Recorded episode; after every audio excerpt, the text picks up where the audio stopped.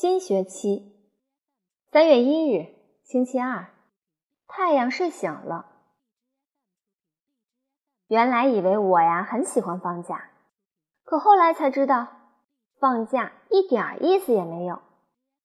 终于开学了，又可以见到老师和同学们，真是太高兴了。过了一个长长的寒假，我还是一年级的学生，教室没变，老师没变。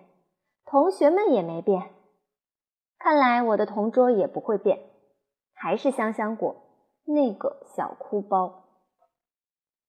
今天是新学期的第一年，隔了一个寒假，就像过了好多年。我们男生一见面呀，都拼命的拥抱对方。王天天一看到金刚，就吓得往桌座位上跑，好像他是面粉做的，一抱就粉碎了。教室里吵吵嚷嚷的，像菜市场一样热闹。每个人必须喊着说话，对方才能听到。后来，田老师进来了，他的声音太小了，我们都听不见。于是他使劲儿的拍拍手，大家才安静下来。先是发新书，我喜欢新书的味道，使劲儿的用鼻子闻啊闻。香香果说：“我像小狗，汪汪汪！”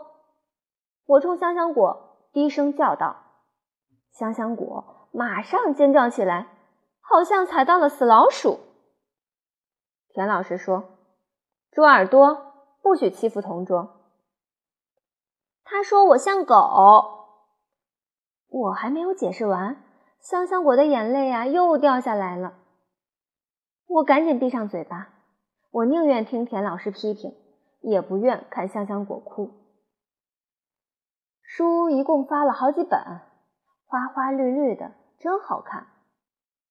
放学了，我哼着歌从教室里出来，在校门口见到妈妈时，我才想起来书包还在书桌里。唉，第一天上学，真有点不习惯呢。